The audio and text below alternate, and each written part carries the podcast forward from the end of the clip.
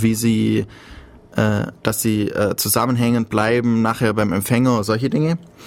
Ähm, dann gibt's noch die Sitzungsschicht, die sich darum kümmern soll, dass man wenn man sich einmal mit einem Rechner verbindet oder so, dass der dann, dass dann eine Sitzung aufgebaut wird. Das heißt, dass man nicht immer irgendwie immer wieder neu aufbauen muss, man wieder neu melden muss, was man tun will und solche Sachen, dass der, dass es gegenüber weiß, um was es sich jetzt handelt, um welches Gespräch sozusagen.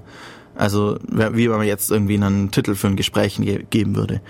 Die äh, Darstellung, ja, äh, wie ist das hier nochmal gemeint gewesen, die Darstellungsschicht, muss ich kurz nachschauen.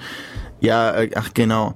Es, es gibt ein paar Probleme. Und zwar kann, stellen manche Computer die gleichen Zahlen unterschiedlich dar. Da gibt's so Sachen wie Little Endian, Big Endian, ist nicht so wichtig, es wird halt anders gespeichert intern und solche Dinge müssen da eben berücksichtigt werden. Oder auch der eine ähm, speichert in Unicode, der andere in ASCII. Dann kann ich in, äh, dann gibt's manchmal Probleme oder der speichert halt nicht in ASCII, sondern in irgendeiner Latin, was weiß ich was. Ähm, äh, Codierung und dann hat man ein paar Zeichen und ein paar passen halt nicht ganz zueinander und dann muss man das eben übersetzen. Und die Anwendungsschicht ist eben das, was der Benutzer sozusagen dann vom, als Frontend sieht und davon das Backend ist dann das, was mit dem Internet ja kommuniziert. Ähm, das war jetzt vielleicht ein paar, viele Schichten und ja, ich kann mal sagen, das Internet ist ein bisschen leichter aufgebaut. Es fehlen nämlich ein paar Schichten. Und zwar die Sitzungsschicht und die Darstellungsschicht, die hat man einfach weggelassen und hat die ganze in die Anwendungsschicht reingepackt. Das heißt, wenn die Anwendung jetzt eine Sitzung haben will, also wenn die Anwendung wissen will, um welche Sitzung es geht, um welches Gespräch es geht, dann muss die das selber regeln. Sie muss auch selber regeln, ähm, dass die Daten richtig angepasst werden, dass die richtige Codierung ist und solche Sachen. Einfach weil das äh, ein bisschen ja, Arbeit spart den Leuten, die es ähm, äh, den Rest halt aufbauen müssen, solche Dinge, aber ja, man braucht auch nicht unbedingt immer die Schichten, deswegen kann man die auch teilweise dann selber eben implementieren, wenn man sie braucht. Und ja, jetzt wissen wir, wie so Schichten funktionieren. Nur, ähm, ja, jetzt überlege ich gerade, ich glaube, ich mache es einfach so, wie das äh, mein Skript, auf dem die Radiosendung hier aufbaut. Ähm, das ist von einer Vorlesung, die ich gerade gehört habe und das basiert auch größtenteils auf einem Buch von Kurose. Ähm, ich werde da noch eine ISBN-Nummer einfach mal auf die Homepage draufstellen. Das ist richtig cool, das Buch, mit auch mit Aufgaben zum Nachprogrammieren und so. Ähm, ich stelle einfach mal die deutsche und die englische ISBN rein, einfach mal anschauen, wer sich dafür mehr interessiert. Okay. Ich würde sagen, damit wir jetzt, da wir jetzt ungefähr wissen, was das Internet ist, also ein Netzwerk aus Netzwerken, ganz viele Computer, Router, wie auch immer, die irgendwie miteinander zusammenhängen. Und jetzt müssen wir wissen, wie bekommen wir da jetzt sowas hin, dass wir Usenet benutzen können oder Daten verschicken können, Mails, ähm, wie wir, ähm, dass wir Webseiten aufrufen können. Solche Dinge, die laufen ja alle übers Internet, aber wie funktioniert das Ganze? Das kommt dann nach der Musik. Die Musik heute kommt von Zero Project. Ähm, das Album heißt Fairy Tale und ich spiele jetzt einfach mal von vorne ein bisschen durch.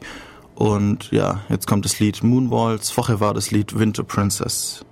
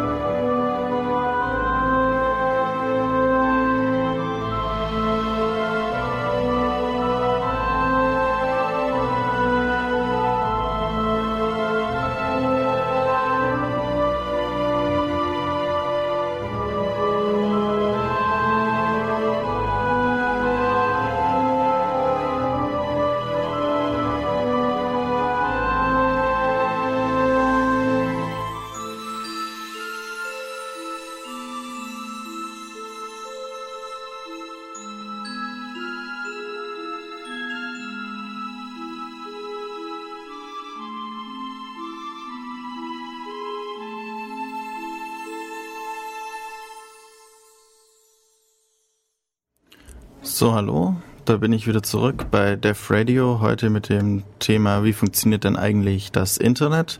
Also ich habe jetzt schon die ähm, ISBNs für die, das Buch hochgeladen.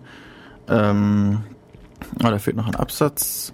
Ja, also das eine ist eben Computernetze, das ist die deutsche Variante und die andere ist eben Computer Networking. Einfach mal anschauen. Kostet recht viel, aber wer sich mehr da in das Thema interessiert, vielleicht wirklich mal kaufen.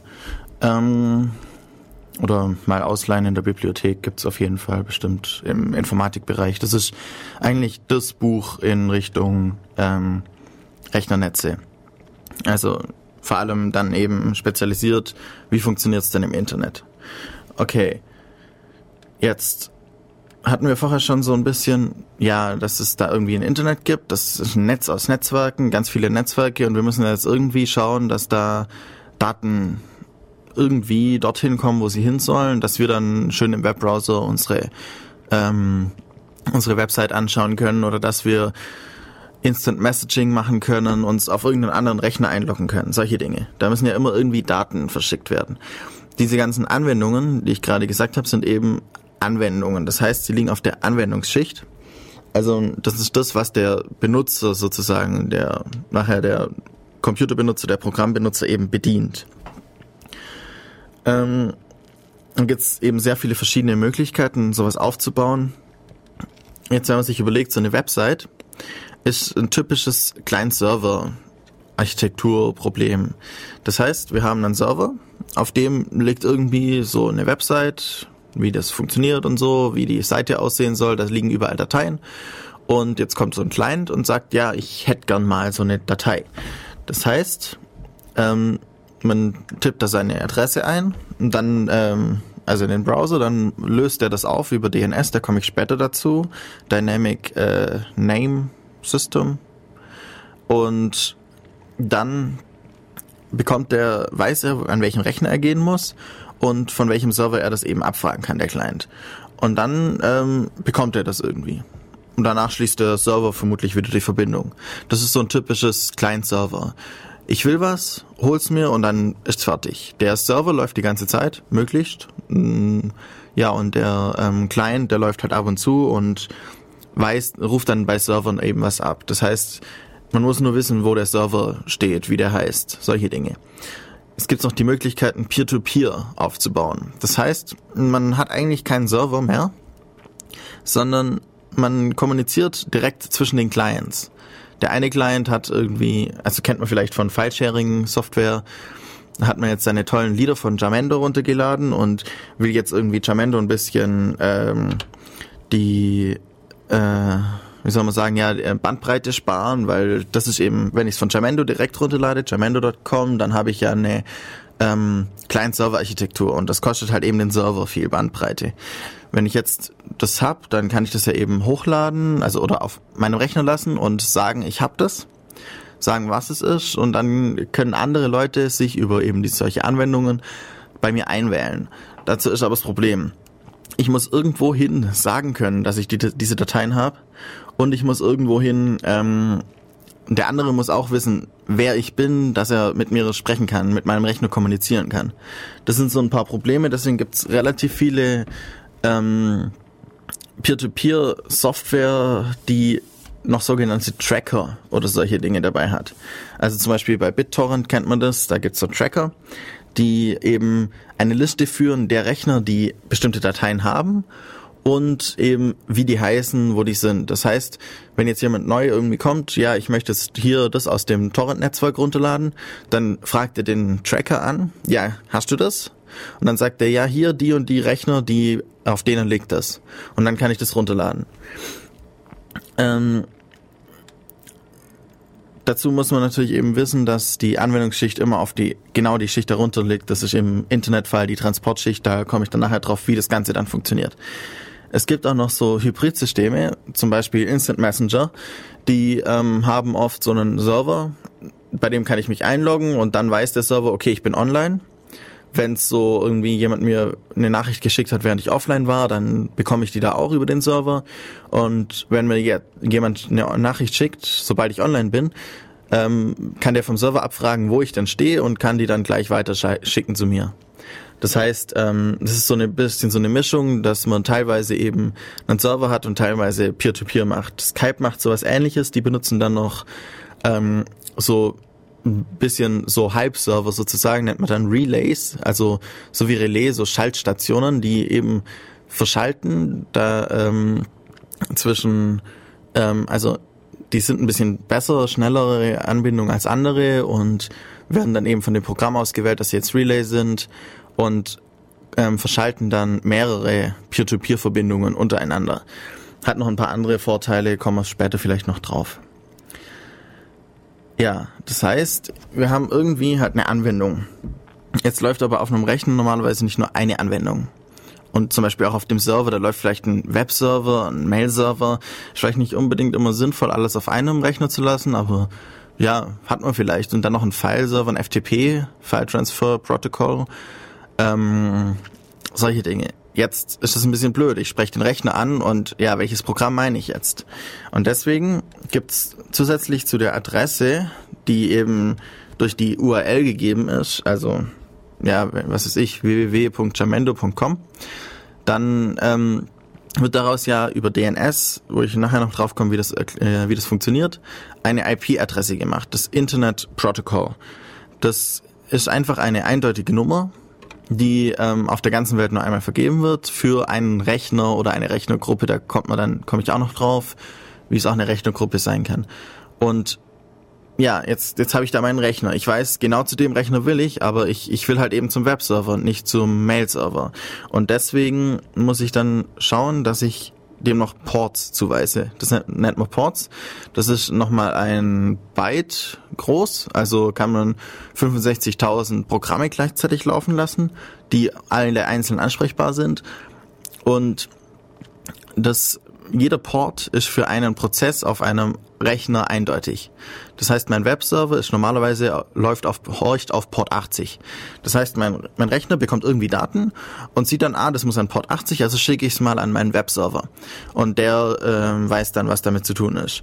Mein Mail SMTP horcht, horcht glaube ich auf 23, ich bin mir nicht ganz sicher, oder war das Telnet? Ach, ich weiß nicht. Also da gibt's immer eben gewisse Programme, die auf gewissen Ports hören und ähm, die bekommen dann einfach, wenn das geht, an IP von meinem Rechner und an den und den Port, dann gehört, gehört es zu dem Programm. So funktioniert das Ganze dann eben.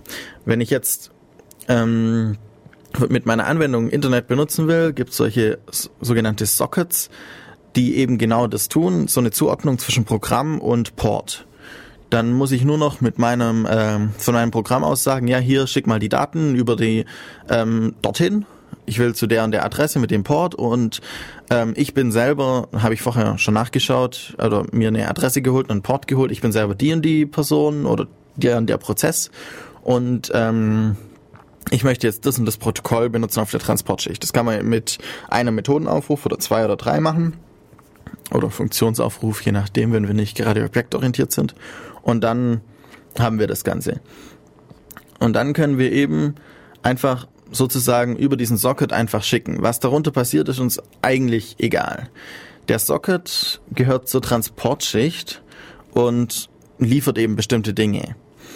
Ähm, bestimmte Eigenschaften, die abhängig sind vom Transportprotokoll.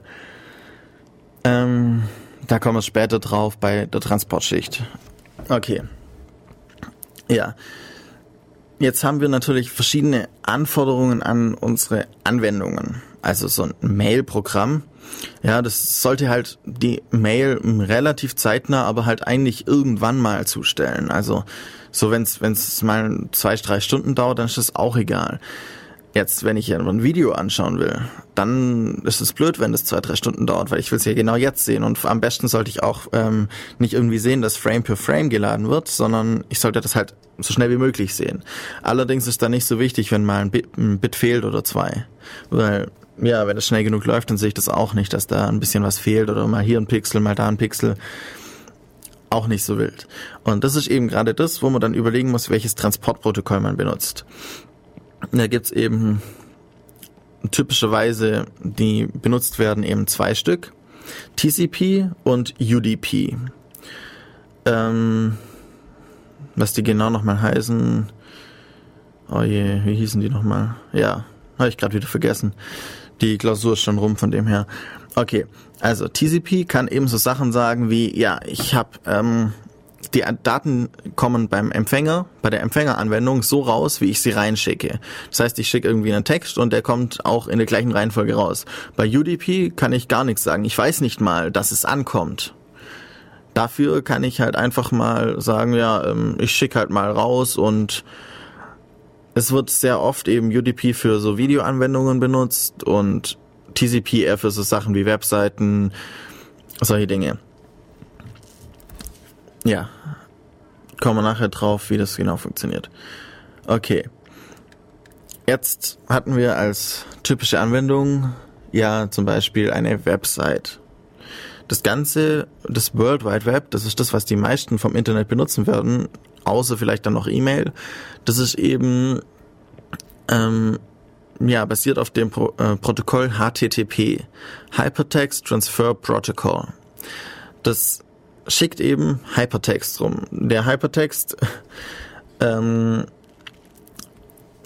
äh, ja ist eben eine Textdatei eigentlich da steht hinten dran HTML, vielleicht kennt es deswegen jemand schon, also HTML-Code und der wird eben da transferiert. Der HTML-Code sagt nachher, wie die Seite aussehen soll. Heutzutage benutzt man noch CSS-Dateien dazu, vielleicht irgendwelche JavaScripte und so, aber eigentlich ist das Wichtigste sozusagen HTML. Das, ähm, das HTTP kann auch eben die ganzen anderen Objekte übertragen, auch Bilder übertragen, weil für HTTP sind Dateien einfach Objekte, die es übertragen kann. Der Client geht jetzt also zum Server, er hat, weiß die IP-Adresse, die hat er irgendwie über DNS bekommen und fragt dann eben den, ja, ähm, ich hätte gern etwas, zum Beispiel www.charmendo.com slash Albums oder so. Ich weiß gerade gar nicht, ob das es gibt. Dann ähm, muss natürlich zuerst mal aufge äh, aufgelöst werden. Das www.jamendo.com ist eben der Host. Das heißt, das ist die Bezeichnung des Rechners. Alles danach ist die Bezeichnung des, ähm, ja, der Ordnerstruktur sozusagen. Das heißt, wir haben irgendwie dann einen Ordner eben Albums. Und da hinten dran dann vielleicht nochmal index.html oder sowas als eine Datei. Und das, Refer also so eine Adresse geht dann genau auf ein Objekt, auf eine Datei die wird dann eben zurückgegeben in der Antwort. Das Ganze funktioniert, wird über TCP gemacht und es ist zustandslos. Das heißt, das, was wir vorher hatten als ähm, Sitzungsschicht, das fehlt eben sozusagen hier, weil der, ja, der Server weiß nicht, ähm, ob der jetzt schon mal nachgefragt hat oder so. Da kann man dann ähm, noch andere Dinge dazu machen, um das wieder hinzubekommen, die Sitzungsschicht eben auf Anwendungsebene nachbilden sozusagen. Wer vielleicht schon mal HTTP gesprochen hat, ähm, weiß, dass es ganz einfach ist. Es ist HTTP ist ein lesbares Protokoll. Wir ähm, man schreibt einfach so Dinge wie get äh, Seitenname auf Host ähm, eben jamendo.com zum Beispiel ähm, dann noch, äh, was für Sprachen man gerne hätte, solche Dinge und schickt es dem einfach hin. Und dann bekommt man eben wieder Antworten zurück, ähm, wie, ähm, dass die Verbindung passt und hier ist das Objekt und das ist so und so groß noch. Und dann wird es direkt mit übertragen. Also es ist ein sehr gut lesbares Protokoll, genauso wie SMTP, das komme ich vielleicht nachher auch noch ein bisschen dazu, das kann man einfach von Hand tippen sozusagen, um Mails zu verschicken. Okay. Natürlich hat es auch noch für den Rechner, damit er ein bisschen schneller ähm, entscheiden kann und nicht immer den Text durchlesen muss, sozusagen, gibt es auch noch ein paar Nummern. Eben zum Beispiel 200 ist einfach der Code, wie er passt, okay. Und dann gibt es eben noch ein paar andere wie ähm, 404, kennt bestimmt jeder schon mal gesehen. 404 File not found.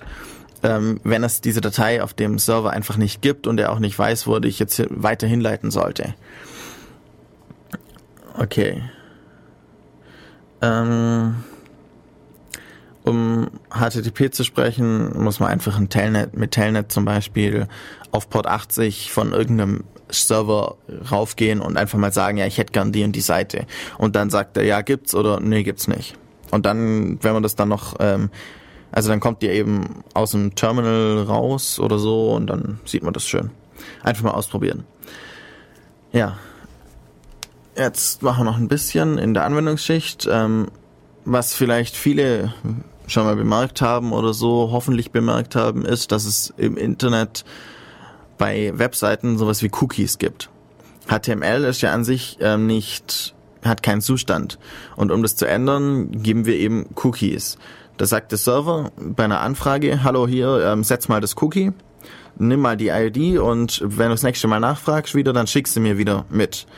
Dadurch weiß der Server, welche Anfrage das war. Das ist zum Beispiel sinnvoll oder auch wichtig bei so Sachen wie äh, Warenkorb wenn ich jetzt irgendwie auf irgendeinen Internetshop gehe und dort meinen Warenkorb fülle und dann will ich ja eigentlich schon immer meinen Warenkorb haben und nicht irgendeinen Warenkorb oder plötzlich, wenn ich einmal weiterklicke, keinen Warenkorb mehr haben, weil er nicht, weil der Server nicht weiß, äh, was, welche Adresse das jetzt, äh, welche Sitzung das jetzt ist. Und deswegen gibt's so dann Session Cookies oder ähnliche Dinge, die eben zum Beispiel das Passwort ähm, sagen, ja, der ist eingeloggt mit dem und dem äh, Account oder ja, der hat den und den Warenkorb, der gehört zu dieser Sitzung sozusagen. Und im Hintergrund merkt sich eben der ähm, Server dann, welche Cookies zu welchen Sitzungen dazugehören in der Data Datenbank und kann dann schön nachschauen und solche Sachen. Gibt allerdings ein paar Probleme man kann auch Cookies setzen, die dann irgendwie dauernd irgendwie Sachen mitschicken, die man nicht haben will. Man kann Cookies von anderen theoretisch abfragen, von anderen Seiten und so. Ähm, was auch manchmal ein bisschen krass ist, es gibt so ein tolles, ähm, es gibt so Flags bei Cookies. Zum Beispiel eben das Secure Flag. Ich weiß nicht genau, wie es heißt. Das sagt einfach, nur bei einer verschlüsselten Verbindung ähm, soll er das mitschicken. Zur Verschlüsselung kommen wir nachher noch vielleicht ein bisschen oder vielleicht sogar erst in einer Weile in ich weiß nicht, vielleicht müssen wir die Sendung mal fortführen. Ja, und es gibt manche Leute, die schicken dann Cookies bei verschlüsselten Sachen, zum Beispiel bei einem irgendwie Banking, äh, Online-Banking.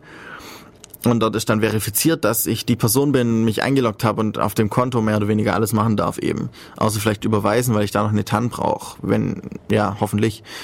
Aber dann setzen sie das Secure Flag nicht. Und dann kommt halt jemand anders und sagt, ja, hallo, ähm, ich habe hier das äh, Fleck gesehen und äh, ähm, beziehungsweise er, jemand anders äh, sagt dann, er wäre der Server zum Beispiel, hat aber natürlich die Verbindung nicht verschlüsselt, weil er ja, er kennt, kennt ja die Verschlüsselungs, also den Verschlüsselungsschlüssel des Servers nicht und kann deswegen nicht richtig verschlüsseln.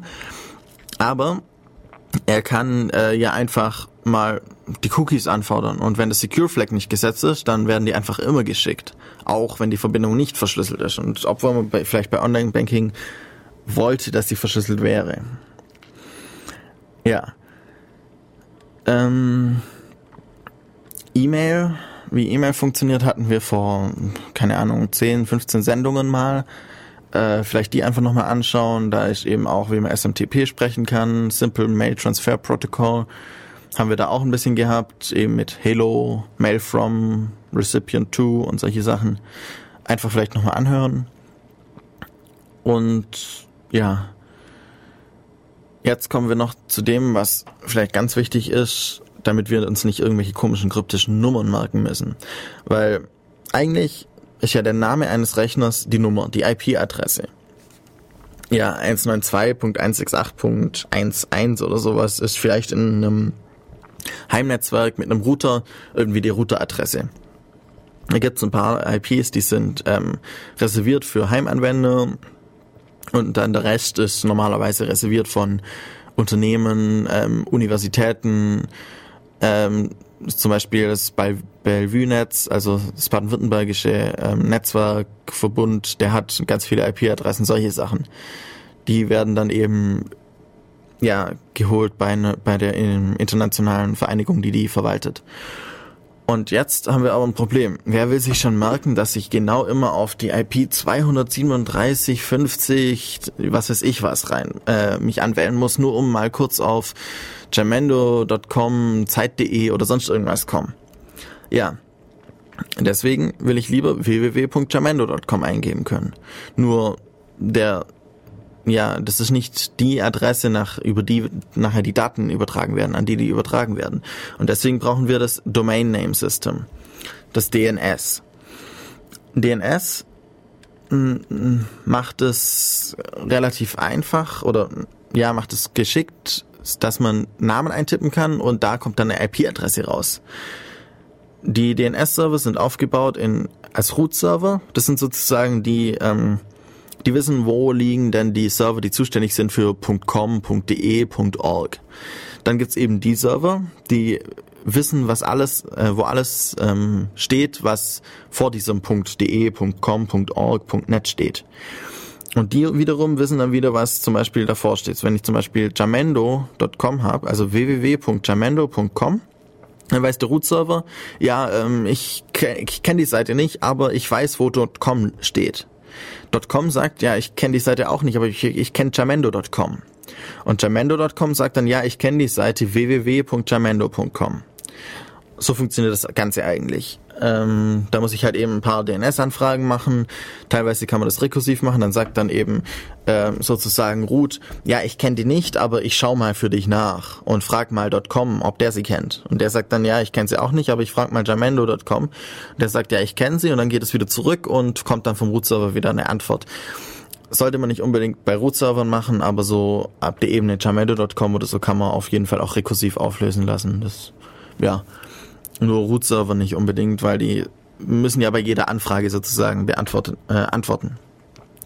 Die, da gibt's auch irgendwie zwölf oder noch mehr auf der ganzen Welt verteilt, damit das ganze System nicht so einfach zusammenbricht.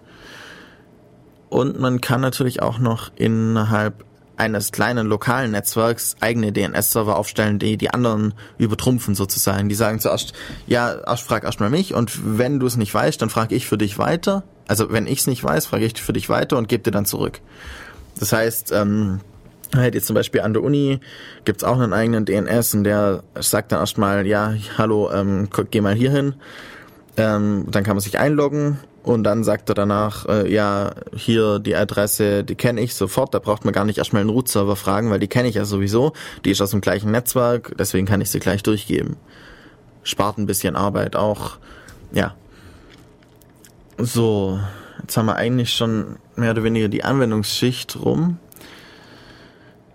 Da gibt's noch ein paar Sachen, wieso jetzt Peer-to-Peer-Systeme toller sind als ähm, Client-Server-Systeme. Ist ganz einfach so, wenn ich Client-Systeme, Client-Server-Systeme habe und fünf Leute wollen eine Datei, dann muss der Server die fünfmal verschicken.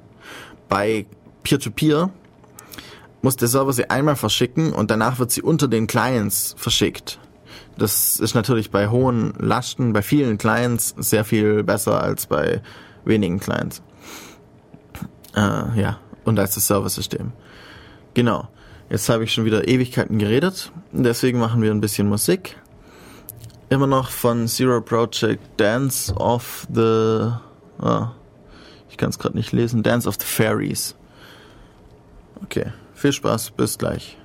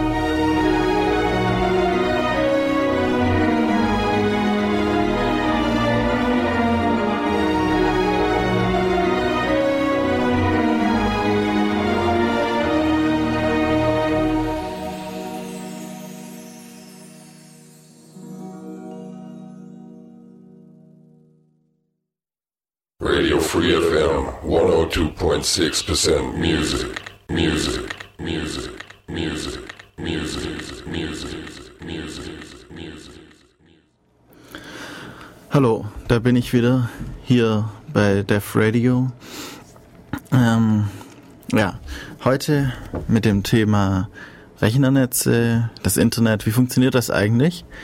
Wir hatten jetzt schon ähm, so Sachen, ja, das Ganze funktioniert über so Schichten, damit wir schön abstrahieren können, damit sich die Anwendung nicht Gedanken darüber machen muss, wie muss ich jetzt die einzelnen Bits auf meinem Kabel schicken und vielleicht habe ich ja gar kein normales LAN, Ethernet, wie auch immer, sondern ich habe irgendwie sowas wie Glasfaserkabel oder Telefonleitungen und ja, ganz anders und wie das, das braucht die Anwendung gar nicht zu interessieren. Weil da gibt's die Transportschicht, die regelt das irgendwie. Die Transportschicht wiederum, die weiß, dass die Netzwerkschicht irgendwie regelt, wo jetzt die Daten hin müssen. Ähm, und die Transportschicht, äh, die Netzwerkschicht ähm, kennt die Sicherungsschicht, weiß, dass die Daten dann eben ohne irgendwie Bitübertragungsfehler ankommen und und so weiter. Ja, jetzt ähm, habe ich vorher schon ganz vergessen, wenn ihr äh, anrufen wollt, könnt ihr natürlich gerne anrufen hier im Studio. Ähm, die 0731 936, äh, nein, 938 6299. Genau. 0731 938 6299. Einfach anrufen ähm, oder im IRC schreiben. Ja. Okay. Jetzt hatten wir natürlich schon die Anwendungsschicht abgeklärt. So, ja, wie das so Anwendungen machen, die schicken irgendwie halt, also sie bauen so, so ein Socket auf und dann, also bekommen sie vom Betriebssystem gesagt, wie das Ganze, was es dann tut und dann haben sie eben gewisse ja, Garantien von Transportprotokollen. Und eben diese Transportprotokolle sind jetzt eben die Aufgabe der Transportschicht. Damit eben die Nachricht, meine Mail zum Beispiel ganz ankommt oder mein Film möglichst schnell ankommt, solche Sachen. Da gibt's verschiedene Sachen, verschiedene Transportdienste, ähm, die eben unterschiedlich arbeiten. Die wichtigsten im Internet sind eben TCP und UDP. TCP es baut eine Verbindung auf, das kann man sich so vorstellen wie so ein Telefongespräch. Das heißt, ich rufe mal an und dann nimmt der andere ab und damit ist die Verbindung aufgebaut. UDP sagt, hm, wird schon ankommen und haut einfach mal die Pakete raus. Also ähm, normalerweise ist es eben im Internet, die meisten Netze, die im Internet dann unter Netzwerke sind, arbeiten paketbasiert, weil das für die normale Auslastung, so dass jeder ab und zu mal was schickt, ähm, einfach die beste Gesamtauslastung im Netz bringt. Das kann man ein bisschen ausrechnen, ist nicht so wichtig. Einfach, ja, wir schicken nicht einen ganzen Stream sozusagen, also einfach alles auf einmal, sondern wir verpacken das in kleine Pakete und schicken das dann mit der Post sozusagen. Und der auf der anderen Seite packt die Pakete aus und baut das Zeugs wieder zusammen und gibt es der Anwendungsschicht. Ja. TCP kennt auch noch Flusskontrolle und Überlastbehandlung. Das heißt, ähm, wir haben da sowas Tolles, dass ähm, der, der Empfänger, der TCP-Verbindung kann sagen, ja, ja, ähm, schick mir gerne, also ich nehme die Verbindung an, aber ich habe gerade nicht so viel Platz bei mir, also in sozusagen auf dem im Briefkasten oder so. Das heißt, ich ähm, schick mir mal immer nur fünf Pakete pro Sekunde oder so. Oder schick mir nur eins pro Sekunde, weil ist gerade wirklich viel los. Und zudem kann TCP noch bemerken, hm, irgendwie kommt nur die Hälfte der Pakete an. Das heißt, irgendwie ist mein Postdienst, also die ähm, Schichten darunter, ist irgendwie überlastet. Das heißt, da fliegen manchmal Pakete einfach in den Müll sozusagen. Weil die ganze Hardware weiter unten im Netz schafft es einfach gerade nicht. Und deswegen kann sich eben da TCP dran anpassen. Bei UDP, UDP läuft es ein bisschen anders. Das sagst du halt mit der Anwendung, ja, schick mal die Daten raus. Und dann sagt die, äh, sagt der Transport, also der UDP-Socket, Transportschicht, ja, okay, mache ich und spamt mal alles zu. Also das interessiert, UDP interessiert überhaupt nicht, ob irgendwelche Dat Daten ankommen, ob irgendwie es selbst die Daten noch schicken kann. Es kann auch sein, dass der eigene Netzwerkkarte theoretisch sogar die alle ähm, schon rausschmeißt, weil sozusagen der Postausgang von dem eigenen Rechner zu langsam ist. Also da muss man ein bisschen aufpassen. Es kann passieren, wird nicht so oft passieren, aber es kann sein, dass zum Beispiel, wenn man im Heimnetzwerk ist, gleich der Router irgendwie die Hälfte der Pakete verliert. Und dann muss sich eben die Anwendung, an die das geschickt wurde, ähm, darum kümmern, dass es alle Daten wieder nachbekommt. Und vor allem ist es auch so, ja, das eine Paket geht vielleicht über, wenn ich jetzt nach China will oder so, mit irgendwie mit der Verbindung, dann geht das eine eben über Russland und das andere geht irgendwie über die Türkei. Ja, die sind jetzt ein bisschen andere Wege, ein bisschen andere Geschwindigkeit. Und jetzt, was mache ich? Äh, das eine kommt vom anderen an, obwohl, also A kommt vor B an, obwohl B zuerst losgeschickt wurde. Oder solche Dinge, das, ja, ist UDP egal. Bei TCP kann man eben feststellen, welches Paket vor welchem kommt, weil die alle äh, nacheinander abfolgende Nummern haben und solche Dinge. Ähm, UDP schickt einfach mal. Äh, die ganzen Pakete sind immer nummeriert mit ähm, Quellport, also der Port vom eigenen Rechner, wo, ähm, es ja losgeschickt wurde zum Beispiel jetzt, ich habe irgendwie meine Anwendung, die schickt auf Port 370, dann steht es eben da drin und Zielport, das ist zum Beispiel ein Webbrowser und der will jetzt gerne eine Homepage anschauen, dann ist das jetzt zum Beispiel 80. Und dann eben noch, das Ganze wird dann eben mit IP-Adressen auch noch adressiert. Und dann kann nämlich der Antwortende immer sozusagen genau die zwei Sachen umdrehen. Das heißt, er sagt jetzt, ja, ich bin hier der Webserver und ich möchte gerne an den Anfragenden auf Port 370 das schicken. Äh, dadurch ist eben eine eindeutige Adressierung der Anwendungen gesichert. Ja. Ähm, wie schon gesagt, ähm, UDP hat keine Garantien darüber, ob jetzt irgendwie äh, Daten ankommen, ob sie in der richtigen Reihenfolge ankommen. Aber es wird trotzdem viel genutzt, eben gerade für mm, Multimedia-Anwendungen. Man muss einfach schauen, dass man so viel wie möglich Datendurchsatz äh, hat und wenn dann mal ein Pixel fehlt oder zwei oder auch mal ein ganzes äh, Halbbild, dann ist es auch nicht so wichtig. Ähm, sieht man halt mal so ein paar Artefakte im Bild, aber sonst auch so Sachen wie DNS werden über UDP gemacht, weil man dann nicht extra eine Verbindung aufbauen muss und so, das wäre viel zu viel Overhead. Da schickt man einfach mal kurz los und wenn es nach einer Weile keine Antwort kommt, dann schickt man es halt nochmal. Also, ja. Ähm, der, die Anwendung muss halt eben wissen, dass es unzuverlässig äh, ist und dann eben entsprechend darauf reagieren, nach einer Weile eben nochmal nachfragen bei DNS oder ja, solche eben schauen, was es selber tut. Das heißt, die Zuverlässigkeit muss dann in der Anwendung implementiert werden, wenn die Anwendung das denn braucht. Bei TCP ist es eben anders. Da gibt's eben ein zuverlässiges Protokoll, das eben sozusagen nach oben zur Anwendungsschicht äh, garantiert, dass die Daten ankommen, dass sie in der richtigen Reihenfolge ankommen, dass es ähm, irgendwie keine Probleme gibt auf der, auf der Übertragung, solche Dinge. Und damit äh, braucht sich natürlich die Anwendung keine nicht mehr darum kümmern, allerdings muss es eben dann die Transportschicht tun. Ja. Das Ganze funktioniert eben bei TCP über verschiedene Mechanismen. Eben, wie schon gesagt, es kann sagen, ähm, dass es äh, ein Paket bekommen hat, dass es keins, dass es es nicht bekommen hat. Es kann sagen, ja, schick mir mal ein paar weniger, dann fallen auch weniger weg. Also das macht man eben so. Man schaut, man nähert sich sozusagen der maximal möglichen Transferrate an, dass kein Paket verloren geht. Wenn Pakete verloren gehen, dann äh, macht man wieder weniger. Ähm, zudem hat TCP noch sowas wie ein, äh, ein Fenster, ähm, in dem es schicken darf. Äh, das nennt sich, ach, wie nennt sich das nochmal? Jetzt habe ich es wieder, ja. Ähm, Das heißt, wir, wir geben ihm einfach, sagen, so und so viele Pakete darfst du gerade verschicken. Am Anfang ist das ein Paket, dann sagt der, ähm, der bemerkt das Protokoll, ja, ähm, haben Platz, dann sind es zwei Pakete, dann vier, dann acht und irgendwann geht mal ein Paket verloren und dann wird wieder halbiert. Und ab dann ähm, wird immer nur additiv, also in jedem Schritt wird gesehen, oh okay, es äh, ging gut durch, alle Pakete sind da, das heißt, ich kann jetzt nochmal äh, ein Paket mehr machen.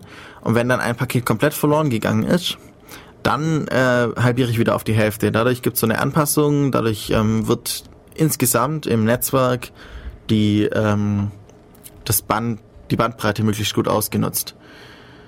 Äh, ja, ich muss kurz hier Folien wechseln, sonst komme ich hier nicht mehr weiter. Mm. Das Ganze gibt natürlich ein bisschen Probleme eben bei diesem Fenster, da muss man dann die richtige Größe auswählen, aber das sind eher so Einzelheiten, die sind nicht so wichtig. Ähm, durch diese Time, dieses Timeout-Verfahren wird auch das ganze TCP relativ fair weil wenn es gerade keinen Platz mehr hat, dann versucht es nicht einfach sich durchzudrücken. UDP würde einfach sagen, ja, mir doch egal, ob jetzt da kein Platz mehr ist, ich drücke mich halt durch und würde damit dann andere Netz äh, andere Netzteilnehmer verdrängen und TCP macht eben so, ja, ich habe hier auch eine Verbindung, aber die fünf anderen, die wollen halt auch gleichzeitig senden. Also machen wir halt mal nur ein Fünftel der ähm, Bandbreite. Benutzen wir nur ein Fünftel der Bandbreite und dann passt das, dann sind alle zufrieden.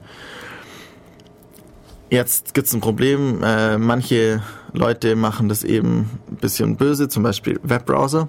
Die sind ganz toll. Die sagen halt, ja, eine TCP-Verbindung, na, da kriege ich ja nicht gut genug Daten drüber. Machen wir halt gleich mal 10 auf oder 20 oder 50. Und je nachdem, also so 10 oder 20 ist wahrscheinlich Normaleinstellungen. Ich müsste mal nachschauen, bei Firefox zum Beispiel About Config, da müsste es irgendwo drin stehen. Und dann ähm, hat er einfach eben mehr Verbindungen. Da, eigentlich ist es ja nur eine Anwendung, aber sie tut halt mal so, als wären sie mehr, wäre sie mehrere Anwendungen und ist deswegen dann unfair gegenüber anderen Anwendungen. Ja. Ähm, jetzt haben wir das hier alles. Ja, jetzt sind wir eigentlich schon ja soweit am Ende der Transportschicht, würde ich sagen. Also zur Wiederholung nochmal, die Anwendung baut irgendwie ein Socket auf, den bekommt sie vom, die, also wie das funktioniert und so, ist im Betriebssystem festgelegt. Das Betriebssystem macht dann, gibt es dann irgendwie, verbindet das mit der Transportschicht und der Socket, da wird eben definiert, welchen Port man hat und über welches Transportprotokoll das funktioniert. Das Transportprotokoll kann eben gewisse Sachen garantieren, zum Beispiel die Reihenfolge bei TCP oder eben es garantiert eigentlich nichts, wie es UDP macht, sondern sagt, ja, ich versuch's halt, Best Effort nennt man das, und schickt irgendwie die Daten. Und die Transportprotokolle, die gehen natürlich ähm, weiter und versuchen das ähm, und schicken ihre Daten wieder, geben die an die ähm, Schicht drunter weiter. Das heißt, die benutzen die Dienste der Schicht drunter und das ist die Netzwerkschicht. Bevor ich jetzt aber über die Netzwerkschicht rede, machen wir noch mal ein bisschen Musik. Und zwar, ja, immer noch von äh, Zero Project, heute den ganzen Tag, Awakening.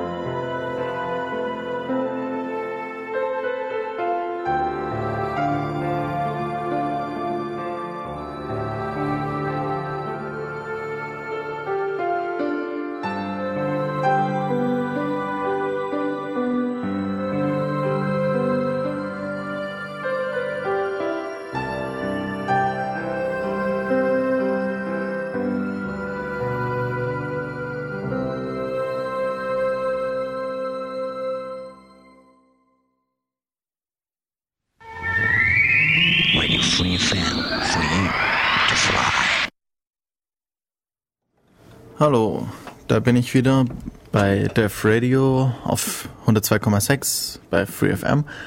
Und das heutige Thema ist eben, wie funktioniert das Internet?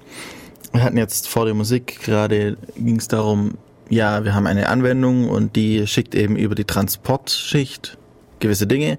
Die Transportschicht kann eben manchmal Sachen garantieren, wie ähm, dass die Daten auf jeden Fall ankommen, dass sie, ähm, dass sie ja versucht, so gut wie möglich, einfach die Daten mal zu schicken, solche Dinge. Und das Ganze geht jetzt eine Stufe tiefer zur Netzwerkschicht. Dazu muss man sich vielleicht nochmal kurz überlegen, wie sieht denn das Internet nochmal aus? Also wir haben hier ein, ein Netzwerk aus ganz vielen Knoten, die irgendwie miteinander verbunden sind. Wir haben normalerweise ein Kernnetzwerk. Das sind nur Router oder wie der Ami sagt, Router, ähm, die miteinander zusammenhängen und einfach nur ja Kabel miteinander verbinden in verschiedensten Art und Weisen. Die ähm, ja, sie haben dann gewisse Algorithmen, wie sie ähm, dann eben Daten von einem Ende zum anderen schicken, wenn sie wissen, das muss da und dahin, zu dem zur IP 134 irgendwas, dann äh, wissen sie, ja, das muss ich auf diese Leitung schicken. Wenn sie wissen, das muss zu 217, dann muss es auf die andere Leitung. Ähm, das kann man sich so ein bisschen vorstellen wie so Telefonistinnen oder Telefonisten. Wir wollen ja nicht, ähm, wir wollen ja richtig gendern oder so. Ähm, kann man sich vorstellen wie eben früher die ersten Telefone, da hat man noch eben die Null gewählt oder man konnte eigentlich gar nicht richtig wählen, sondern man hat halt abgenommen, dann gab es eine Verbindung direkt zum zum Provider, würde man heute sagen, also zur Telekom damals, zur Deutschen Post, wie auch immer, was es damals war. Und dort saßen dann ganz viele äh, nette Frauen oder vielleicht auch manchmal Männer, das weiß ich gar nicht. Und die haben dann gefragt, wo, wo du denn, wen du denn anrufen willst und haben dann irgendwelche Kabel versteckt. Also an einem großen Schaltbrett dann irgendwie Verbindungen aufgebaut. Ähm, und genau das machen sozusagen Route auch. Sie ähm, verschalten gewisse ähm, Leitungen miteinander, dass die Daten dort ankommen, wo sie sollen. Manche machen wirklich sowas, also wie ich habe jetzt eine Leitung. Das Telefonnetz, das ist so aufgebaut, die Leitung, die gehört danach mir. Da kann niemand anders drauf Daten senden. Die ist genauso ausgelegt, dass genau ein Telefongespräch hin und zurück die, Dat die Bandbreite reicht und genau die Leitung ist ähm, festgelegt und reserviert. Bei pakettransvermittelten äh, Systemen ist es normalerweise nicht so. Man kann auch so virtuell sowas in der Art einrichten, aber ähm, normalerweise wird eben einfach mal äh, werden die Daten dann eben weitergeleitet, immer so kleine Pakete. Da, die werden halt von Poststation zu Poststation weitergeschickt, bis man dann eben äh, beim richtigen Ziel ist.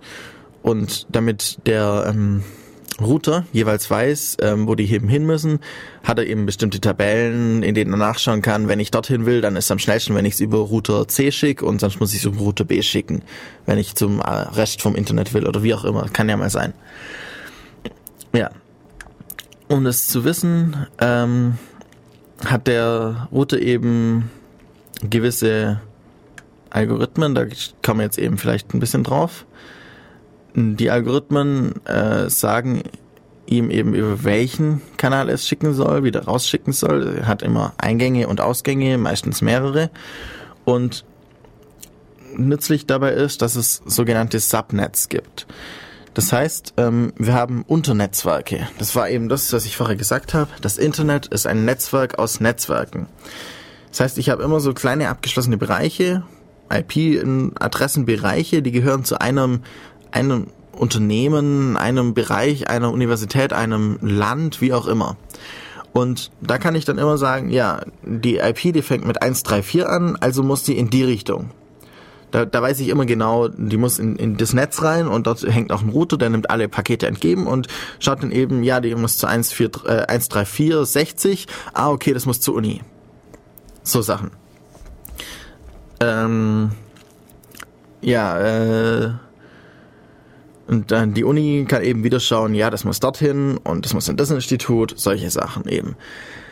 Die, äh, da wir eben so ein Netzwerk aus Netzwerken haben, ist es auch eigentlich egal, wie genau jetzt jedes einzelne Netzwerk aufgebaut ist. Ob das wirklich ähm, vielleicht auch nur ein Rechner ist, der eben dann fünf IPs bekommt oder so und auf verschiedene Sachen zuspricht, kann auch passieren. Ähm, ja, also das ist eigentlich dann dem Routing-Algorithmus egal. Der funktioniert immer nur von Subnetz zu Subnetz. Es gibt da zwei Möglichkeiten, wie man das eigentlich macht. Ähm, Ah, wo ist denn? Ja, genau. Zum einen mal, da wir, ja, also wir müssen da nochmal ein bisschen theoretisch überlegen, was ist denn ein Netzwerk? Ich habe es vorher schon gesagt, ein Netzwerk ist ein Graph. Das heißt, wir haben Kanten und Knoten. Die Menge der Kanten ist immer, äh, die sind immer definiert durch die Knoten, die sie miteinander verbinden und die Knoten sind einfach Knoten. Ja, das sind einfach irgendwelche Punkte, wenn man sich's aufmalt, im Internet eben Rechner. Die Kanten sind eben irgendwelche Verbindungen wie Glasfaserkabel, Ethernet, ähm, irgendwelche Kupferkabel, Telefonleitungen, solche Dinge. Funk ist natürlich auch so ein Kabel, auch wenn es eigentlich nicht linear ist, sondern halt eben rundrum einfach sozusagen ein flaches, äh, ähm, flächendeckendes Kabel ist. Und die einzelnen Verbindungen untereinander haben verschiedene Geschwindigkeiten. Eben wie schon gesagt, das Netz, ähm, das ist auch das Problem bei UDP eben. Wenn ich jetzt das eine Paket nach China über Russland schicke und das andere über die Türkei, dann haben die unterschiedliche Geschwindigkeiten. Und vielleicht schicke ich noch eins über Griechenland, dann ist es nochmal ein bisschen anders. Wenn ich dann irgendwie noch über Israel gehe oder was weiß ich was. Und da gibt's eben Probleme. Und natürlich sucht immer sich der Router den kürzesten Weg und den, beziehungsweise den schnellsten Weg aus. Wenn viele Daten über ein Netz, über eine Netzwerkverbindung geschickt werden, über ein Kabel, dann wird es natürlich auch langsamer, weil es dann öfters zu Kollisionen gibt und so. Das macht dann nachher im Endeffekt die Sicherungsschicht oder noch weiter unten. Okay. Wenn wir jetzt so einen Graph anschauen, gibt es ein paar kluge Leute, die haben sich verschiedene Dinge überlegt. Das eine ist der Algorithmus von Dijkstra und das andere ist der Distance Vector Algorithmus. Ähm, ich will jetzt nicht so drauf eingehen, wie die genau funktionieren, sondern nur so die Idee dahinter. Dijkstra ähm, braucht eine Karte aller, also man, man muss jeder Router wissen, wie alle anderen Router, ähm, wie schnell die Verbindungen zu allen anderen Routern sind. Das heißt, ähm, wir haben jetzt irgendwie Router A bis F und A muss wissen, wie die Verbindungen auch zwischen E und F sind und ob es da welche gibt und wie schnell die ist. Eben das muss er wissen. Bei Distance Vector muss es eben nicht wissen, sondern der bekommt es dann nach und nach mitgeteilt ähm, und aktualisiert dann die schnellsten Verbindungen. Da gibt's auch wieder ein paar Probleme, dass es lange dauert, bis die richtige ähm, Geschwindigkeit aktualisiert ist und so. Aber dafür muss er nicht alles wissen. Ähm, Dijkstra funktioniert eigentlich so, wir, wir schauen einen Startknoten und machen uns dann eine Tabelle und addieren immer, ähm, schauen immer den, tragen einfach immer den kürzesten Weg ein und über welchen Knoten es dann dorthin geht. Das heißt, ich will jetzt von A nach F schicken, die haben keine direkte Verbindung. Aber ich weiß, dass ich von A nach E komme und E nach F hat eine direkte Verbindung und nach AD und DF gibt's auch eine Verbindung. Nur DF ist langsamer als EF und AF, äh, AE und DE sind gleich schnell. Das ist jetzt ein bisschen schwer zu verstehen, aber wir addieren, schauen einfach, was ist der äh, kürzeste zusammengerechnete Wert und nehmen dann eben die Strecke und merken uns dann nur, ja, wenn ich das ähm, an den ähm, Knoten schicken will, an F schicken will, dann gehe ich eben über E und nicht über Dora, also Emil und nicht Dora. Das muss sich der Router nur merken. Und jeder Router macht das fürs, von sich aus. Und dann weiß natürlich eh, ja, der schnellste Weg nach F ist, wenn ich die Daten nach F schicke. Und nicht, wenn ich sie zuerst nach D schicke und dann nach F schicke. Weil, also, so ungefähr funktioniert das. Distance Vector funktioniert sehr ähnlich, nur dass er eben anders auf diese Werte kommt. Er merkt sich, weiß eben am Anfang nur, ja, von mir aus komme ich halt, ähm, zu den zwei Knoten. Und äh, also jetzt bei dem Beispiel gerade, ich komme von A nach Dora und von A nach Emil. Und ja, da weiß ich, wie schnell es ist. Aber ähm, Dora und Emil wissen auch, wie schnell es nach F ist.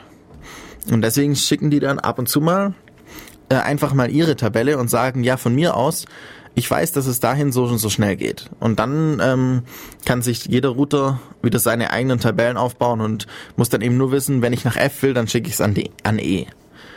Und E weiß dann, wie es am schnellsten nach F geht. Wenn ich, äh, wenn E es nach F schicken will, schickt es auch nach, äh, schickt es nach F, weil F weiß, wie es am schnellsten nach F geht. Das hört sich ein bisschen komisch an, aber wenn man das sich so überlegt, dann ist es am, ähm, kann man es leichter programmieren, leichter implementieren. Ja. Damit wir eben nicht das gesamte Netzwerk aus ähm, ja, kennen müssen, also das gesamte Internet sozusagen, haben wir eben dieses Netzwerk von Netzwerken, wie ich schon gesagt habe, dass wir eben manche ähm, autonomen äh, Systeme, so, autonome ähm, Bereiche haben eben ihr eigenes äh, Routing intern und nach außen nur eine oder zwei Verbindungen, die eben nach außen zeigen zu anderen autonomen Systemen. Und das funktioniert dann recht gut über so Subnets, ähm, weil eben der Router von hier vom Radio eben dann gleich rausweist, ja, wenn ich ähm, zu 134, 60 sende, dann muss es hoch an die Uni und dann leitet er halt mal dann die Daten hin und die Uni regelt dann schon selber, wo es dann genau hin muss. Dadurch wird es ein bisschen ähm, einfacher, die Algorithmen zu implementieren. Ja, ähm, da noch ein bisschen, ja, nee. Also, ich mache jetzt einfach noch mal ein bisschen Musik. Und dann kommen wir weiter zur nächsten Schicht. Bis dann.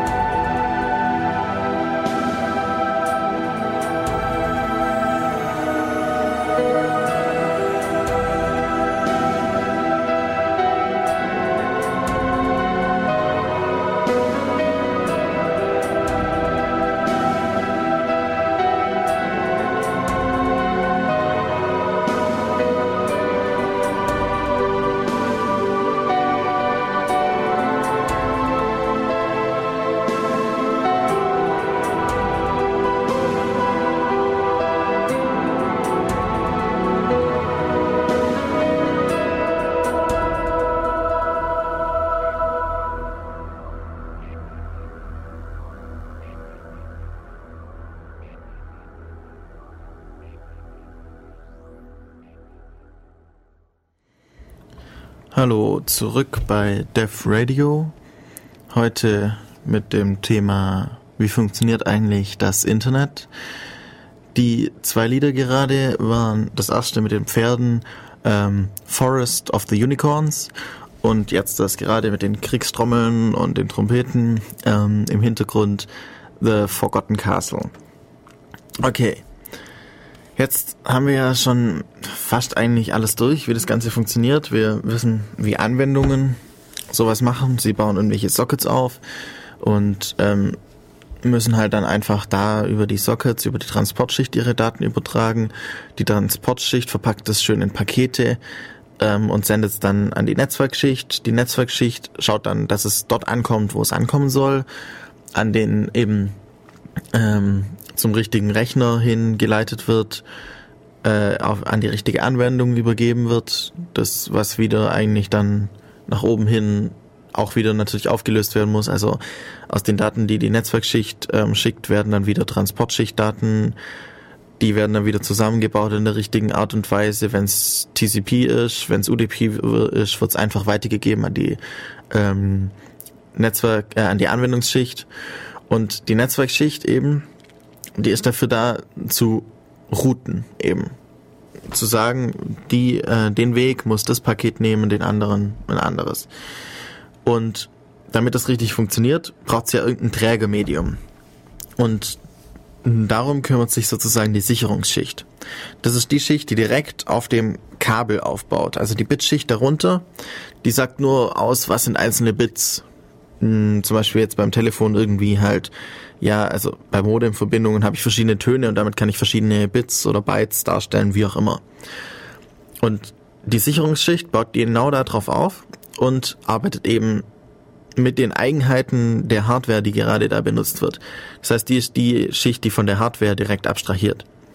Wenn man jetzt zum Beispiel eine eben Modem hat, dann hat man so Probleme wie, ähm, dass jemand anders auf der gleichen Leitung auch noch irgendwas schicken will oder so gar nicht, weil man hat ja eben eine Telefonleitung und Telefonleitungen sind eben ähm, verbindungsgebunden. Das heißt, ich habe eine Verbindung und danach gehört die Leitung zu dieser Verbindung genau mir. Apropos Telefon, ich sag nochmal die Nummer durch. Ähm, und zwar die 0731 938 6299. Vielleicht einfach anrufen. Ja, wenn ihr Fragen habt, Anmerkungen, wie auch immer. Okay, jetzt, ähm, wo war ich? Genau.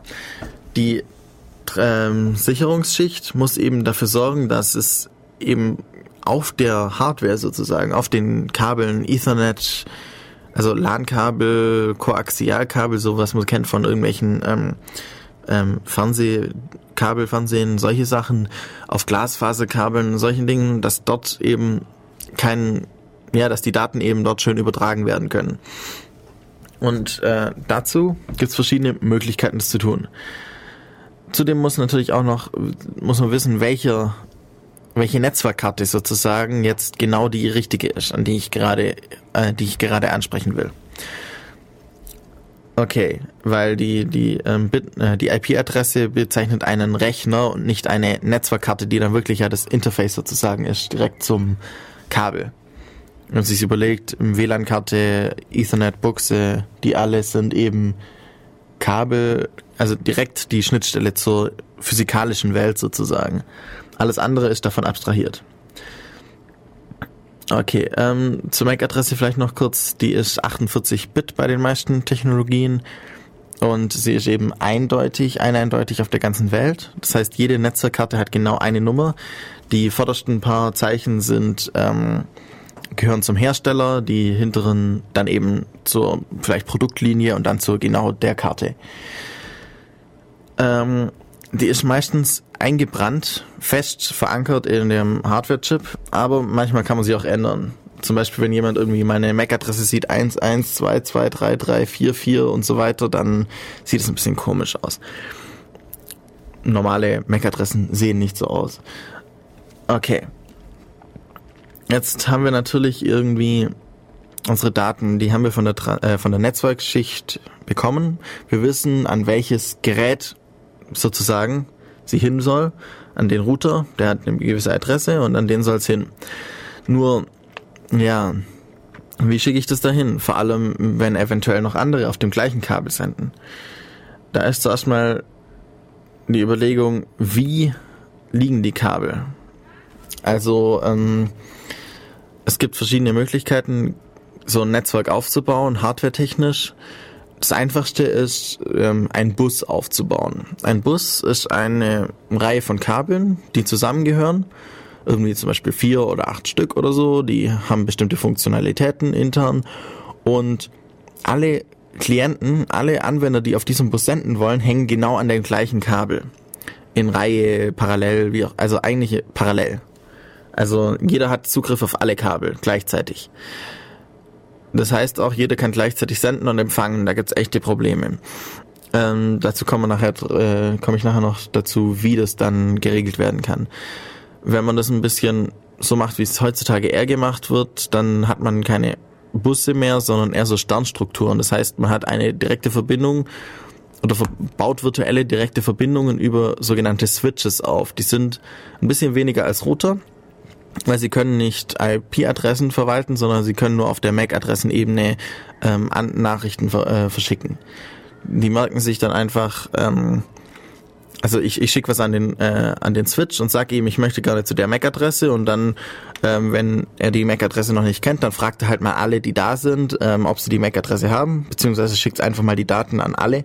Die richtige MAC-Adresse antwortet dann und ab dann kann der weiß der Switch, wo die Verbindung hingeht und kann die dann mehr oder weniger selber, also einfach so ähm, verschicken, ohne wieder nachfragen zu müssen.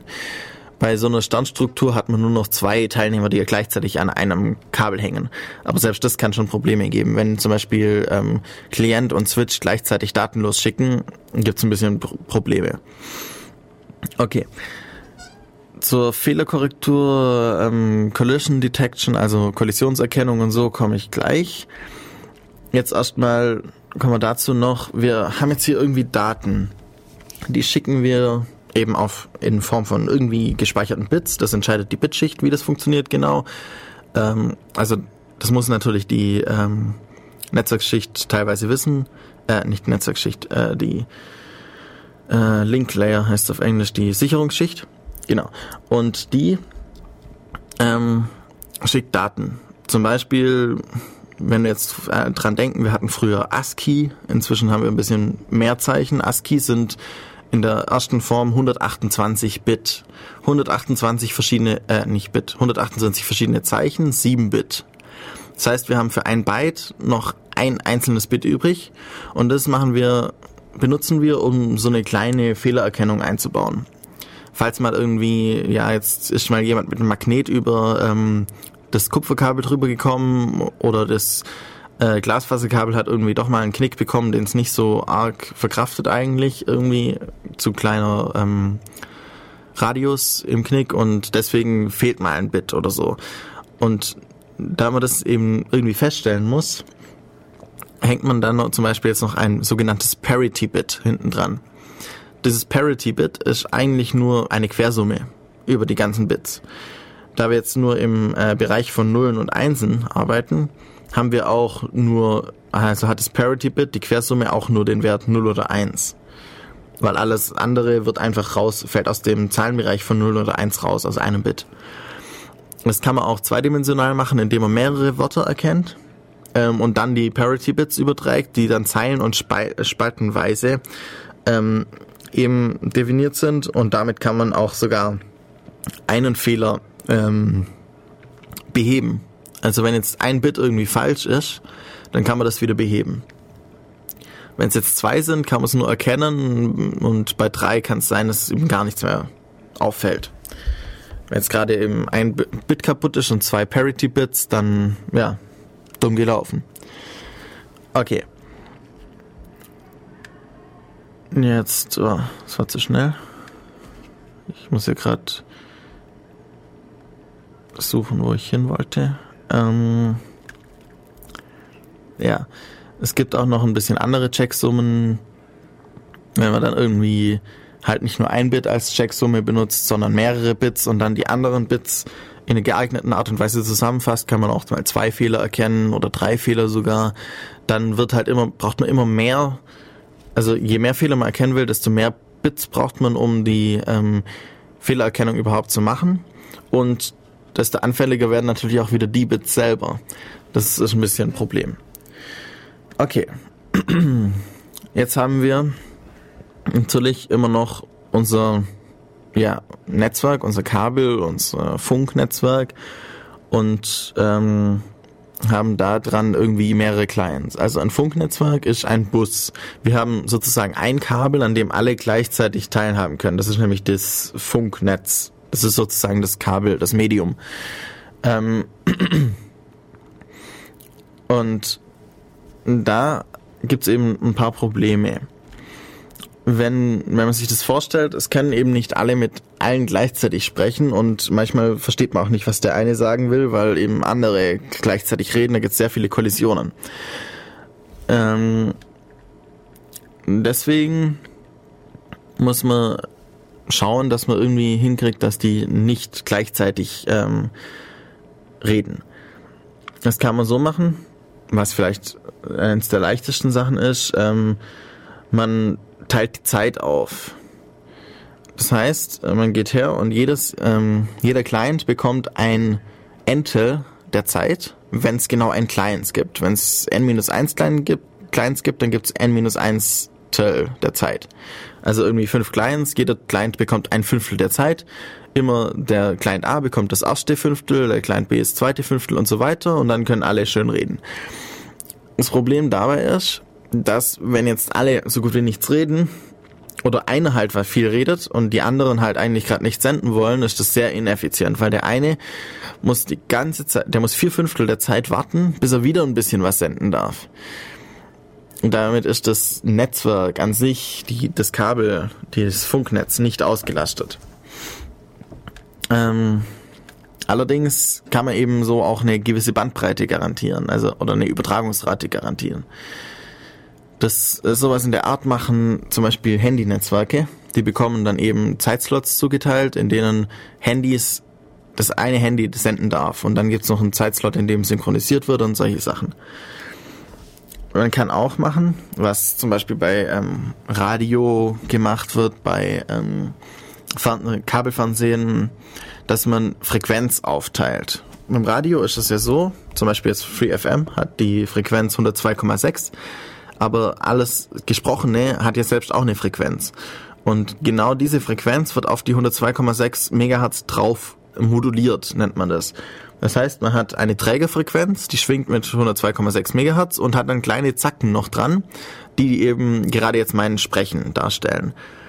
Und der Empfänger macht es sich recht einfach, der filtert einfach sozusagen einfach die 102,6 Megahertz raus und bekommt nur noch meine reine Sprechfrequenz, was ich gerade rede. So was ähnliches kann man auch machen eben bei anderen Netzen. Zum Beispiel eben auch beim Kabelfernsehen wird es gemacht, dass man verschiedene ähm, Frequenzstreifen hat, eben beim Radio. Es gibt ja auch nicht ein 102,6 und gleich danach 102,7, sondern gibt es irgendwie 103,0 oder sowas. Ich weiß nicht, was der nächste genau ist, oder 103,1. Und ähm, eben genau diese, diese Abstände sind nötig, damit die ähm, einzelne Nachricht sozusagen nicht gestört wird. Damit jetzt eben beim Radio die Stimme, die, der Ton drauf moduliert werden kann. Und genau sowas wird gemacht eben bei äh, Frequency Division Multiple Access. Das andere wäre eben mit der Zeit und hier machen wir alles parallel, aber jeder bekommt nur einen kleinen Bruchteil der gesamten Bandbreite. Das heißt, jeder bekommt nur ein kleines Frequenzband, auf dem er selbst wieder dann seine Bits ähm, schicken darf. Die äh, untereinander ähm, stören sich nicht, aber ja, es gibt auch eben manchmal vielleicht Probleme, wenn äh, eben nur die Hälfte der Bandbreite oder so genutzt wird, ist das auch ein bisschen blöd. Und deswegen ähm, überlegt man sich, ja, wenn wir das nicht so fest zuschreiben, wann die ähm, einzelnen Clients auf dem Netzwerk schreiben dürfen, dann ähm, funktioniert es ja vielleicht ganz gut. Jetzt kann man verschiedene Sachen machen. Zum Beispiel kann man einfach mal so tun, als gäbe es Zeitslots, aber in jedem Zeitslot darf jeder senden, wenn er gerade will. Das nennt sich dann Slotted Aloha. gibt ganz komische Namen da bei den ganzen Protokollen eben Slotted Aloha sagt eben, ja, wir haben Slots, die sind miteinander synchronisiert. Jeder ähm, Client weiß, oder jeder Rechner an dem Netz weiß, dass genau zu der Zeit, zu dem Zeitpunkt ein neuer Slot beginnt.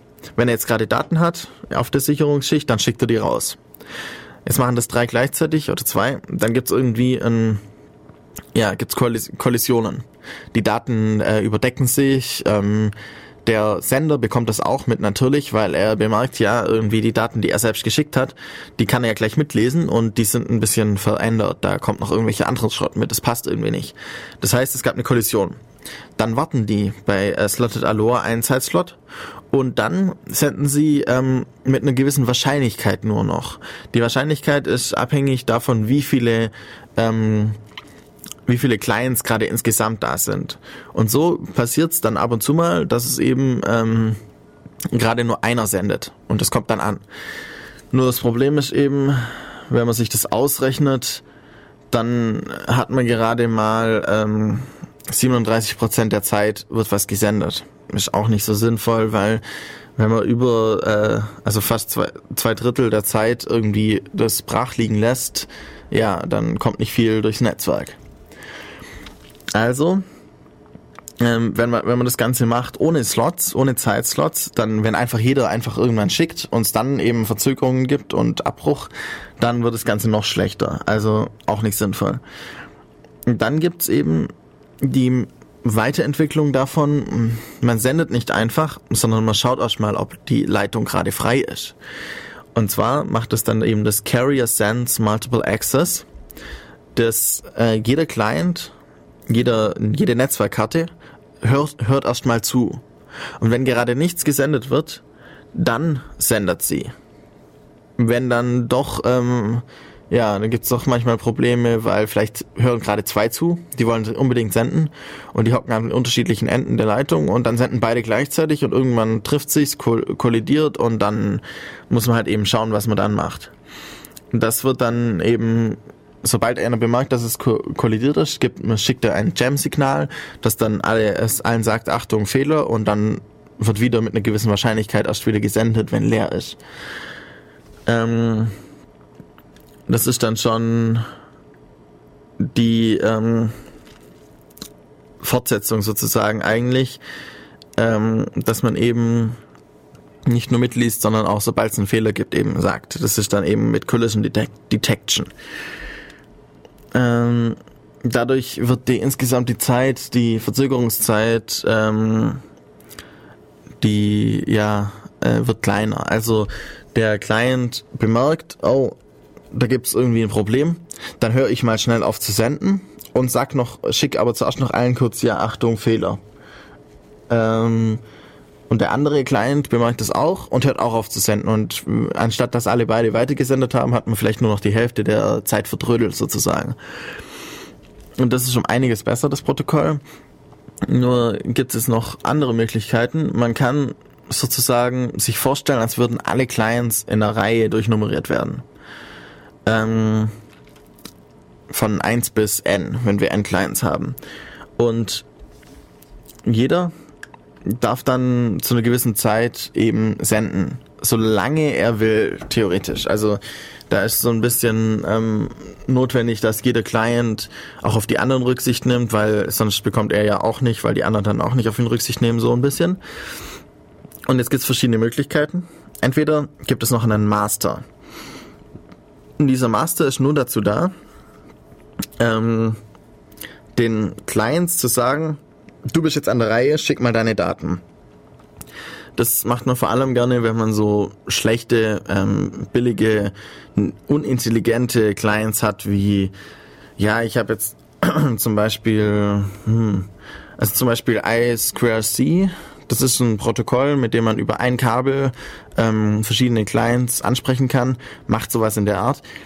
Ähm, ist äh, der, der Server, normalerweise dann ein Mikrocontroller oder ein Rechner, sagt eben dann seinen Client, einem bestimmten Client, ja, schick du mal deine Daten, dann schickt er seine Daten, dann sagt er dem nächsten, schick du mal deine Daten. Das kann man auch ein bisschen intelligenter machen, ohne ähm, einen Master, indem einfach der, ähm, der ähm, jeweilige Client gerade sozusagen das Recht bekommt zu senden. Und wenn er gerade dann keine Daten mehr senden will, gibt er das Recht an den nächsten weiter. Das nennt man dann so ein Token.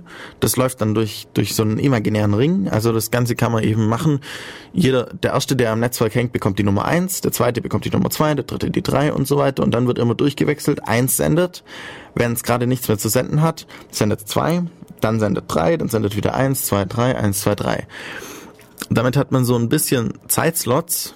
Nur diese Zeitslots sind ähm, haben keine feste Zeitbegrenzung. Das heißt, wenn jetzt gerade viele Daten von einem Client weg äh, müssen und vom anderen Client eigentlich gerade gar nichts weg muss, dann macht der ähm, der äh, Client mit den vielen Daten lässt sich halt mehr Zeit, schickt mehr auf einmal, gibt dann weiter, der zweite schickt vielleicht noch ein ganz klein wenig, der dritte sagt halt, nee, ich muss nicht und dann darf gleich wieder der erste. Und damit hat man halt eine gute Aus, ähm, Ausbeute des Ganzen. Ähm, ja, wird bei zum Beispiel bei Bluetooth oder so verwendet. Ähm, CSMA CD wird bei ähm, Ethernet ver verwendet, also Carrier Sense Multiple Access Collision Detection. Eben, dass die ähm, die Clients hören zu und senden, wenn es frei ist. Und sobald sie bemerken, dass es eine Kollision gibt, brechen sie ab und schicken ein Jam-Signal, dass eben gerade ein Fehler aufgetreten ist. Okay. Jetzt haben wir soweit die Protokolle, damit es keine Fehler auf der auf dem physischen Kabel gibt. Ja, jetzt haben wir natürlich auch noch, wir müssen ja wissen, an wen wir das schicken. Und da gibt's eben die MAC-Adressen, die jedes Interface, jede Netzwerkkarte eindeutig identifizieren.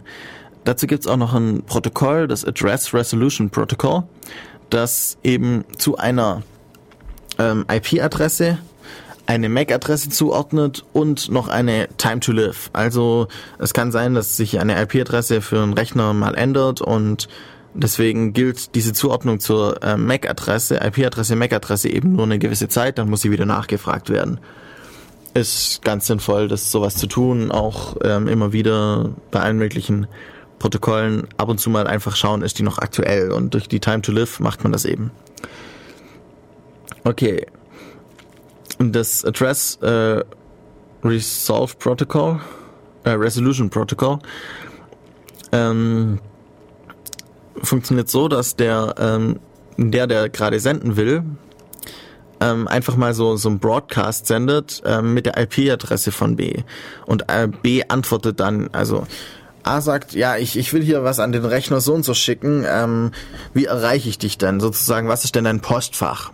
Und das ruft er einfach mal den Raum und dann sagt irgendwie der Rechner B, ja, hier mein Postfach, also meine MAC-Adresse ist eben die und die Nummer. Und genau, wenn durch die Nummer eben bekommt dann äh, der kann an die Nummer kann dann eben A oder der, der gerade gesendet hat, äh, gerufen hat, zuerst eben direkt eine Nachricht schicken und die bekommen dann die anderen nicht unbedingt mit. Ähm, ja.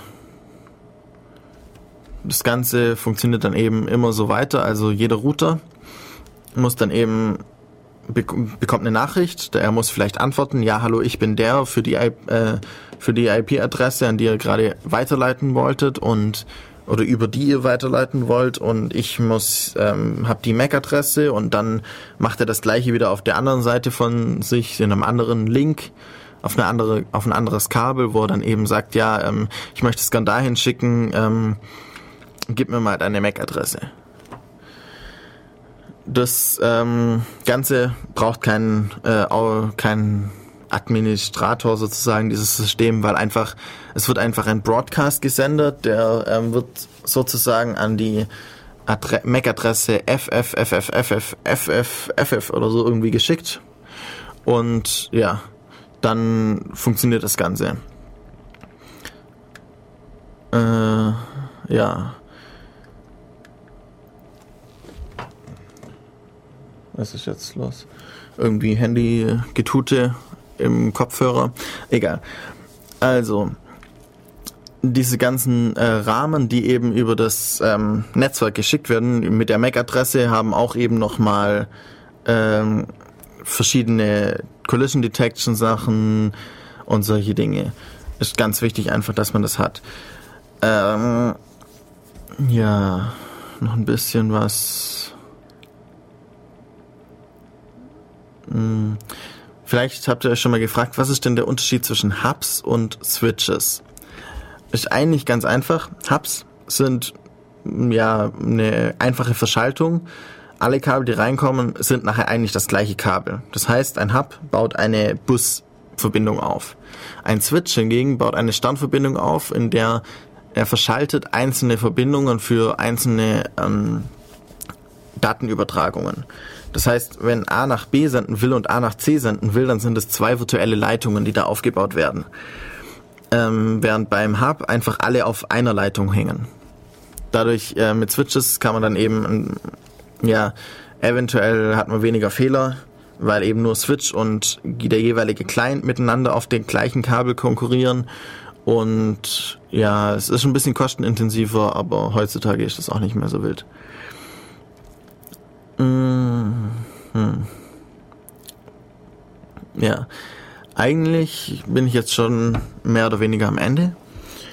Wenn ihr noch Fragen habt, könnt ihr noch anrufen. Sonst mache ich jetzt einfach noch den Rest der Zeit Musik und bis zum nächsten Mal. In zwei Wochen kann ich nicht, aber ich werde schauen, dass irgendjemand anders macht. Mal schauen, was es für ein Thema dann gibt. Bis zum nächsten Mal dann und viel Spaß.